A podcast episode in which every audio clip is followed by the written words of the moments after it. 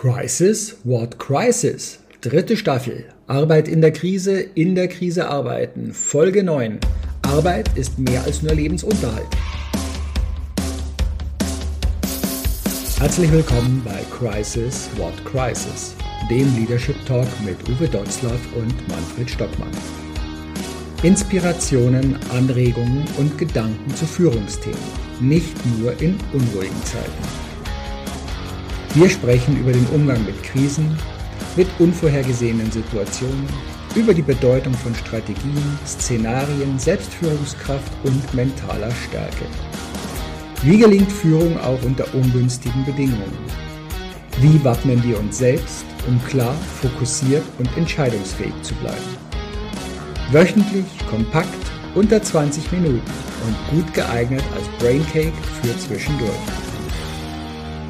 Herzlich willkommen zur nächsten Folge bei Crisis Sport Crisis. Und wir haben ja das Leitthema Arbeit in der Krise, in der Krise arbeiten und hangeln uns da schon jetzt eine ganze Zeit lang an der Ernst Young Studie im Schwerpunkt durch und vergleichen, welche Interpretationen werden da in der Presse gemacht, die irgendwie, wenn wir in die Studie schauen, na ja, Manches könnte man so lesen, doch die Studie zeigt ein wesentlich für uns gesehen positiveres Bild, als es Presseartikel gerne verkaufen müssen, wollen in diesem Rahmen. Und wir haben ja letzte Folge schon angefangen, in die Lösungsthematiken mehr reinzuschauen. Was passiert da? Und unser heutiges Thema ist, Arbeit ist halt einfach mehr als nur der Lebensunterhalt. Uwe, was ist denn da mehr als nur Lebensunterhalt?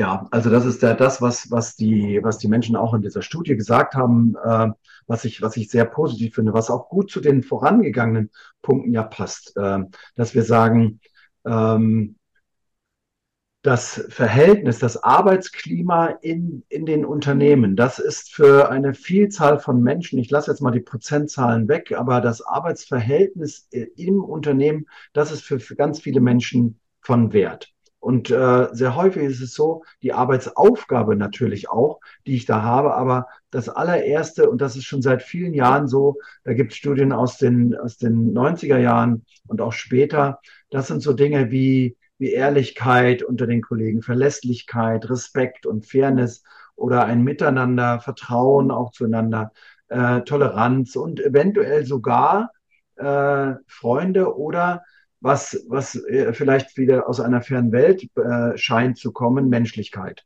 Das sind ja. so, so Werte in den Unternehmen, die Menschen immer wieder, wenn man sie richtig fragt, auch hoch wurden. Und ich glaube, das hat äh, diese Studie, die Ernst Young-Studie auch so gesagt. Und dann, äh, wenn wir auf der Straße wieder die Leute fragen wollen würden oder wir fragen die Arbeitnehmervertreter, was, was äh, sie treibt, dann ist es immer Geld. Ja. Gib ihnen einfach mehr Geld, äh, dann werden sie Und auch Urlaubstage. Bitte? Und Urlaubstage. Ja, ich bleibe mal beim Geld. Äh, wovon lassen wir uns leiten? Von immer mehr Kohle, von mehr Geld. Und dann wird, egal in welcher Lebensphase der einzelne Mensch ist oder in welcher äh, Situation auch das Unternehmen sich gerade befindet, davon ausgegangen, grundsätzlich, äh, gerade wenn ich mit Arbeitnehmervertretern sprechen darf, äh, dass sechs Prozent pro Jahr oder sieben oder acht oder zehn ähm, dazu führen werden, dass die Arbeitsleistung steigt. Aber diese, diesen direkten Zusammenhang zwischen mehr äh, Einkommen und äh, und Arbeitsleistung, den beobachten wir nicht. Hm? Also es ist andersrum. Äh, Geld ist kein Motivator. Ist mehr, Geld ist, äh, Arbeit ist mehr als nur Lebensunterhalt. Das haben wir jetzt ein paar Mal schon gesagt. Und du sagst es immer so schön, Geld ist ein Hygienefaktor. Ja, das muss sein, das wird auch so sein. Und ja, die Kosten für die Menschen da draußen, da draußen steigen, also muss das steigen. Aber der Lösungsansatz, der da so einfach ist, woher kommt das Geld? Das obliegt nicht dem, dem Management oder den Führungskräften. Und das ist das, äh, worüber wir uns ja jetzt schon seit einigen Folgen auch unterhalten und wo wir jetzt die Lösung auch so ein bisschen bearbeiten wollen. Die, den, die Lösung dafür, die Arbeit daran, etwas zu ändern oder die Einnahmenseite zu erhöhen oder zu verbessern, das obliegt allen. Auch wenn das manchmal schwierig klingt, wer ist der wichtigste Mensch im Unternehmen, ähm, dann äh, höre ich oft der Chef ja, der Inhaber oder der, ja, das stimmt aber gar nicht. Jeder. Und wer muss daran mitarbeiten? Jeder. Dass wir zum Beispiel auch ein höheres Gehalt arbeiten würden. Und mit dem Geld würde ich auch jetzt an dieser Stelle äh, äh, einfach aufhören, weil äh, gerade wenn wir dann den Lösungsansatz bearbeiten, nämlich agiles Arbeiten in, bei einer Arbeitgebermarke, dann werden wir sehen, äh, dass dieser Hygienefaktor Geld uns einfach nur passiert. Und äh, die Menschen sich das eigentlich, und das sagt die Studie auch gar nicht, äh, sagt die Studie auch eindeutig, ähm, ein höheres Gehalt motiviert nur jeden Dritten, und das finde ich schon sehr hoch. Ähm, Erfolgsprämien äh, motivieren sogar nur jeden Zwölften, äh, jeden Zehnten. Das heißt also, äh, mit dem Geld alleine werde ich es nicht lösen, dass ich die Herausforderungen der Zukunft in den Griff bekomme. Definitiv nicht. Zumindest nicht nach meiner Überzeugung. Ne? Und dann vielleicht ähm, ist es einfach Erfolg in der Arbeit. Ja? Also ich habe hier so ein paar Thesen mal gelesen. Da hieß eine These, ähm, Erfolg macht nicht glücklich, aber Glück macht erfolgreich. Ja? Wenn du also wirklich in deiner Arbeit Glück findest, dann wirst du erfolgreicher sein. Ja? Äh, und Verhalten kann nicht durch Belohnung, also zum Beispiel durch Geld äh, oder Bestrafung verbessert oder verschlechtert werden, sondern Verhalten ändert sich durch innere Einstellung, durch persönliche Haltung und indem ich das, was ich suche im Unternehmen, auch für mich persönlich finde. Es gibt durchaus viele Unternehmen, in denen bezahlen die, äh, die, die Unternehmer nicht Höchstgehälter. Die haben eine ungeheure Mitarbeiterbindung. Also die haben kaum Fluktuationen gegen Null. Gerade kleine mittelständische Unternehmen, in denen manchmal noch eine andere Kultur äh, eine, herrscht, ist die Fluktuation gerade in schwierigen Situationen außerordentlich gering. Und deshalb sage ich einfach, ähm, der Oliver Haas, Dr. Haas äh, aus München sagt immer, Corporate Happiness äh, ist die neue äh, Unternehmenskultur. Also das kann man so machen und sagen, ey, Glücksökonomie kommt doch wieder auf die Agenda. Du hattest das jetzt angesprochen, das immer, was wir auch sagen, welche Intention habe ich denn dahinter? Also, so wie du sagst, Geld folgt nach. Das, was Bodo Jansen ja mit seinem Upstalsblom äh, so schön mit der Revolution in der Arbeit äh, bei sich gebracht hat, was aber immer wieder dazu führt, dass ich selbst als Unternehmer, als oberste Führungskraft mich selbst erstmal neu definieren darf, ja. damit das andere nach nachfolgen kann. Und da bin ich auch wieder bei dem Thema, um nochmal trotzdem das Geld einzubringen. Ja, Geld allein macht nicht glücklich. Drum mein Hygienefaktor, du weißt es auch, Callcenter-Branche waren wir viel auch unterwegs, äh, bin ich auch heute noch. Und da hast du halt wirklich das Thema Arbeitsleistung lässt natürlich nach, wenn jemand sich dauernd Gedanken machen muss, wie er diesen Monat seine Familie oder alleinerziehend irgendwie auf die Reihe bringen muss. Also drum heißt es einmal, ja, ich muss mein Leben, das ist für uns als Definition, wenn wir sagen, Geld allein macht nicht glücklich, es soll so viel da sein, dass ich mir jetzt nicht Gedanken machen kann, muss, äh, ob ich mein Essen noch bezahlen kann, ob ich meinen Kinder verpflegen kann, ob ich den Kindern noch was zum Anziehen kaufen kann und so weiter. Es geht darum, ich muss jetzt nicht vielleicht die sechste Urlaubsreise, das fünfte Auto in der Garage haben, das dritte Ferienhaus und solche Varianten. Also wo, wo ziehen wir da die Grenze?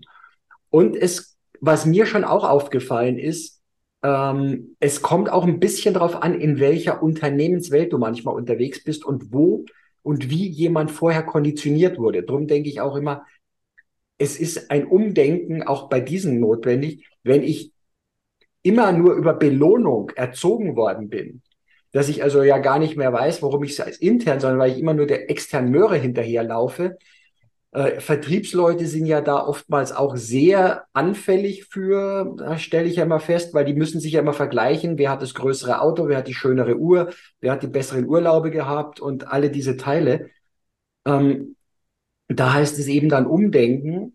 Trotzdem haben aber die meisten Vertriebler, die wirklich erfolgreich sind, eine sehr intrinsische Motivation, weil sie für sich einfach jedes Verkaufsthema als persönlichen Erfolg werten, jemanden mitgenommen zu haben und gar nicht darum geht, unbedingt, dass da jetzt das Geld dazu fließt. Das ist der schöne Nebeneffekt, den wirklich erfolgreiche Verkäufer auch auszeichnen. Ne? Ja, also das ist das Schöne, ich weiß nicht, Porter und äh, Laura haben ja das in ihrem Modell mal, in diesem Weg-Ziel-Modell mal so beschrieben, haben einfach gesagt, äh, ich glaube, die, die innere Belohnung führt zu einer höheren Zufriedenheit, als dass ich äh, so äußere Faktoren, du hast es eben gesagt, diese Image-Faktoren.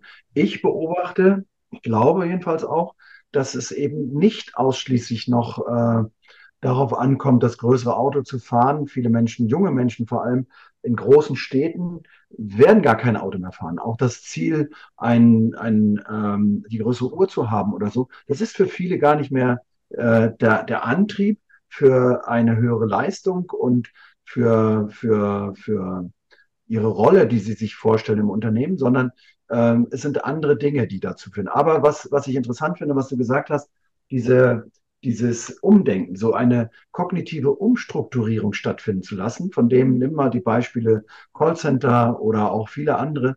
Wir befinden uns in so einer Geschichte, wo wir ein, ein Umdenken aller Beteiligten übrigens, und wir wollten so eine kleine Warnung hier ausstoßen, was jetzt kommt, für diejenigen, die eine, eine echte Veränderung in ihrem Unternehmen nicht haben wollen, sollen das jetzt nicht weiterhören, weil ähm, es wird gefährlich äh, wenn Sie denn das anfangen und auf halber Strecke abbrechen, dann werden Sie äh, auf der Hälfte des Weges grandios scheitern. Das heißt aber, wenn Sie nicht anfangen, äh, werden Sie diese Hälfte der Strecke gar nicht mehr gehen können. Also bitte einfach drüber nachdenken, ob wir das wirklich wollen, eine kognitive Umstrukturierung, Umdenken herbeizuführen, weil Umdenken heißt, wenn ich diese, gerade diese intrinsischen Modelle benutze, dass ich Menschen glücklich machen will in ihrer Arbeit, dass ich ihnen mehr Freiräume geben muss, Entscheidungsmöglichkeiten. Und dann sehen sie, ist das für mich erstrebenswert? Mhm. Wenn ich also eine erstrebenswerte Zukunft habe und ich habe mehr Entscheidungsräume, das führt aber auch dazu, diese Entscheidungsmöglichkeiten oder Entscheidungsräume führen immer wieder, das haben wir auch schon öfter besprochen, dazu zu neuen Konsequenzen. Wenn du die Entscheidung mittreffen möchtest, dann musst du auch die Verantwortung dafür übernehmen, dass wenn wir das angehen, dass wir es tun. Das wird nachher bei dem agilen Arbeiten eine sehr entscheidende Rolle spielen, nämlich diese Freiräume der, der, äh, in, in der Phase der Selbstverwirklichung, aber auch des Selbstmanagements wird dazu führen, dass der Einzelne vielleicht ganz anders über seine Arbeit, seine Zukunft, seine, äh, seine, seine Ziele und seine Werte nachdenken muss. Und das ist ja auch eine, was die Ernst Young-Studie auch mitbrachte, was wir ja schon gesprochen haben, so als Motivationsfaktoren. Also A hatten wir ja schon gehört, 95 Prozent gehen ja trotzdem motiviert zur Arbeit.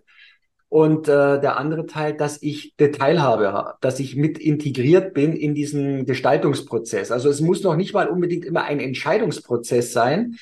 Und ähm, vielleicht erinnert sich der ein oder andere an den Film Apollo 13 da gab es diese eine Szene, wo klar war, okay, wir kriegen die nicht mehr lebend zurück, wenn wir es nicht schaffen, die Sauerstoff äh, oder diesen CO2-Ausstoß äh, in den Griff zu kriegen. Und dann hat man eben festgestellt, dass äh, in der Shuttle-Fähre, die ja da angekoppelt war schon, die für die Mondlandung mal gedacht war, da gab es einen viereckigen Behälter, der als Filter da war. Nur dummerweise war in der Kapsel ein runder Filter und jetzt hat man äh, ein Team von Leuten zusammengeworfen und hat gesagt, so, das sind die Materialien, die die da oben im, im Griff haben. Und diese zwei Teile müssen verbunden werden, damit das Ganze funktioniert. So, da hat jetzt keiner in dem Rahmen eine Entscheidung treffen müssen, sondern da wurden praktisch die Köpfe zusammengenommen, die waren in einem Gestaltungsprozess und haben festgestellt, wow, wir ich komme wieder zum Thema, ich arbeite an etwas Größerem. Ich verbinde nicht zwei Filter, sondern ich rette dadurch drei Menschenleben, die da oben im All unterwegs sind. Ne? So ist, so ist diese Geschichte, die wir jetzt in so einer Extremsituation haben wir ja in unserem Unternehmen. Wenn wir die hätten, dann hätten wir auch sofort eine Situation, wenn diese Zusammenarbeit äh, so, an, so erstrebenswert ist, äh, äh die, die Frage der Sinnhaftigkeit der Tätigkeit würde sie ja gar nicht mehr stellen. Ja, gerade dann, wir haben in einer Gesellschaft, in der wir gerade leben, eine hohe Entsolidarisierung, weil es uns gut geht und weil wir das Team manchmal nicht brauchen. Das muss in den Firmen anders sein.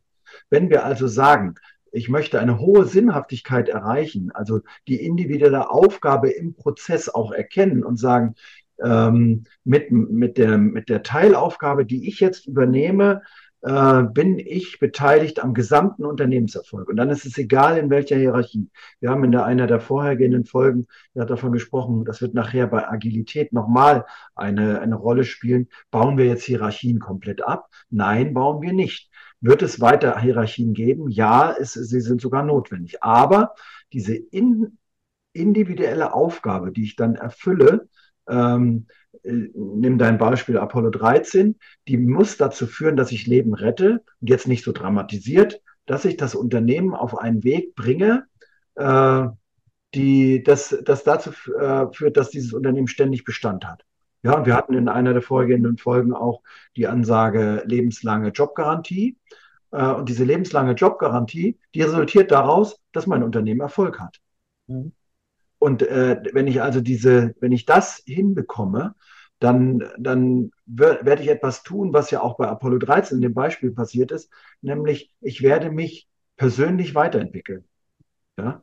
Ich werde lernen. Also ich lerne, hier war die Lernmethode Versuch und Irrtum, Try and Error. Äh, wir versuchen es mal, ob es geht und dann gucken wir, ob wir die heil runterkriegen. Und jetzt bekommt Lernen aber eine ganz andere Tiefe in den Unternehmen. Und Lernen findet eben nicht mehr extern irgendwo anders statt, sondern täglich im Prozess. Mhm. Dann, äh, wenn ich kognitiv umstrukturieren will, neu denken will im Unternehmen durch gegenseitige Unterstützung. Und dann kommen alle die Dinge, die wir vorher schon gesagt haben, bei den, bei den, bei den Werten, die wir immer wieder hochvoten. Ähm, die Todsünden müssen weg, Neid, Gier, Missgunst. Und die Werte müssen hochgewotet werden, nämlich Respekt und Achtung und gegenseitige Unterstützung. Also Egoismen haben in dieser Gesellschaft dann keinen Platz mehr. Und das in einer Gesellschaft, die sich entsolidarisiert. Was für ein scheinbarer Anachronismus ist es aber gar nicht. Und wie wir das machen, darüber werden wir nachher bei Agilität sprechen und bei Arbeitgebermarke reden. Aber ich glaube, dass hier äh, gerade diese, diese, dieser Kontext zwischen Freiraum, sich zu entwickeln, Übernahme von Verantwortung und die, das Leben neuer, äh, zukunftsfähiger Werte dazu führen, dass wir erfolgreich werden. Wir haben auch noch einen anderen Punkt äh, zum Thema Motivation, der dann wieder geschlechterspezifisch erstaunlicherweise ist. Und trotz, trotzdem kommen wir schon wieder zum Geld zurück. Also die Studie hat zum Beispiel herausgefunden, dass äh, Frauen überwiegend flexible Arbeitszeiten äh, favorisieren, während doch bei den Männern das Gehalt einen höheren Stellenwert hat. Und ähm, wir hatten es mal außerhalb dieser Podcast-Folgen uns auch schon unterhalten. Ja, Moment mal, sind das nicht dann überholte Rollenbilder? Wir wollen doch da gar nicht hin. Was aber in der Gesellschaft derzeit zu beobachten ist, was ich auch hier bei uns heraus, also es ist Westrand von München, sind so die Gartenstädte, wo ähm, ja junge Familien, die Männer arbeiten bei irgendwelchen Hightech oder sonstigen Top-Unternehmen in München und ihre Familien hier im grünen Speckgürtel von und wirklich Speckgürtel, weil die Grundstückspreise hier ordentlich sind, ähm, dass die Frauen die Angebote der Kindergärten bis 16 Uhr oder sowas eine Ganztagesbetreuung anzubieten, überhaupt nicht nutzen, viele junge Frauen, sondern lieber äh, nur am Vormittag ihre Kinder abgeben, dann äh, die vielleicht noch dort ihr Mittagessen bekommen und sie dann am Nachmittag mit den Kindern äh, gemeinsam verbringen wollen. Also gar nicht dieses, was ja viele sagen, Gleichstellung und alles. Hier gibt's junge Familien anscheinend oder junge Mütter, Frauen, die wieder in alte Rollenbilder zurückkommen oder gehen wollen äh, und sich gar nicht so sehr in der Arbeit verwirklichen und drum Halbtagsjob und dann flexibel, dass ich da gut Familie und alles zusammenbringe. Also das heißt aber für die Arbeitgeber nicht, weil politisch was postuliert ist, sondern zu schauen, wer kommt denn zu mir oder wen ziehe ich denn an und welche Bedürfnisse haben die und wie kann ich die lösen? Und dann sind wir wieder beim Thema, Geld ist nicht alles wenn ich den Leidensdruck, den die Leute auch in ihrem Privatleben haben, weil sie was organisieren müssen, wenn ich dafür Strukturen schaffen kann, ich denke nur an damals äh, Joachim Priesnitz, Transgourmet, der dieses Spielzimmer eingeführt hat für die Mütter, die mal ein krankes Kind, Anführungszeichen krank, also nicht schwer krank, aber so, dass es nicht in den Kindergarten oder nicht in die Schule konnte, mitnehmen konnten und dort von einem Arbeitsplatz aus arbeiten konnten, wo das Kind daneben der Mutter spielen konnte oder wo ein Taxiservice eingerichtet worden ist, wenn das Kind abgeholt werden musste, aber die Mutter noch irgendwie 20 Minuten länger in irgendeiner Schicht festhing oder, oder sonst was. Also wo nehme ich den Leidensdruck weg, damit sich jemand mit seiner Arbeit weiter beschäftigen kann und ihm ein wirklich schwerer Punkt weggenommen wird, entlastet wird wirklich. Ähm, und das ist ja auch psychologische Sicherheit, das ist ja auch mentale Sicherheiten und äh, Gesundheitsfaktoren dann. Ich will das nicht bewerten. Ich kann das auch nicht bewerten, was du gerade gesagt hast. Aber zurück zu dem Anfang auch mal. Was, was ich für die, als Quintessenz einfach daraus nehme, ist auch die Herausforderung oder die Schwierigkeit oder wir sagen ja so schön neudeutsch, die Challenge dann, zu sagen, hey, unsere Gesellschaft ist in, immer in einer höheren Individualisierung. Und äh, wenn Menschen Freiheit haben zu entscheiden, ich will arbeiten oder ich will nicht arbeiten, das, was du als Beispiel hattest, oder aber auch ähm, die anderen Dinge, ich will mein Kind mit zur Arbeit nehmen. Wer will sein Kind mit zur Arbeit nehmen? Ja, wir haben eine, einen, einen Fehlversuch gehabt. Wir haben mal Kindertagesstätten in der Nähe von großen Unternehmen aufgebaut, in dem Gedanken, äh, dass dann die Familien, ich spreche nicht nur von jungen Müttern, sondern auch insbesondere von jungen Vätern, ihre Kinder mit zur Arbeit nehmen. Und dann in einer Kindertagesstätte, die auf einem hohen Niveau ihre, die, ihre Leistung angeboten hat, dort abgeben konnten. Mhm. Wir sind grandios gescheitert, weil wir den weil wir falsch eingeschätzt haben in dem Kulturkreis, da komme ich gleich nochmal drauf.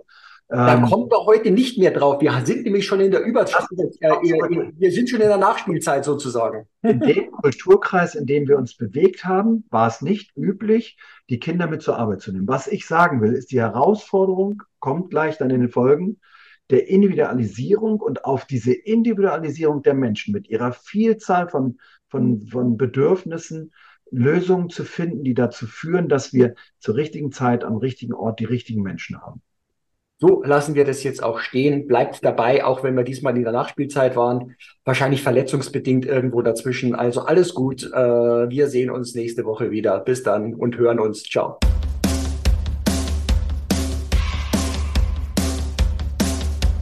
Danke fürs Dabeisein. Weitere Infos und Links findest du in den Show Notes. Natürlich freuen wir uns über ein Like abonniere den Podcast oder Kanal und aktiviere die Glocke, um keine Folge zu verpassen. Bis zum nächsten Mal.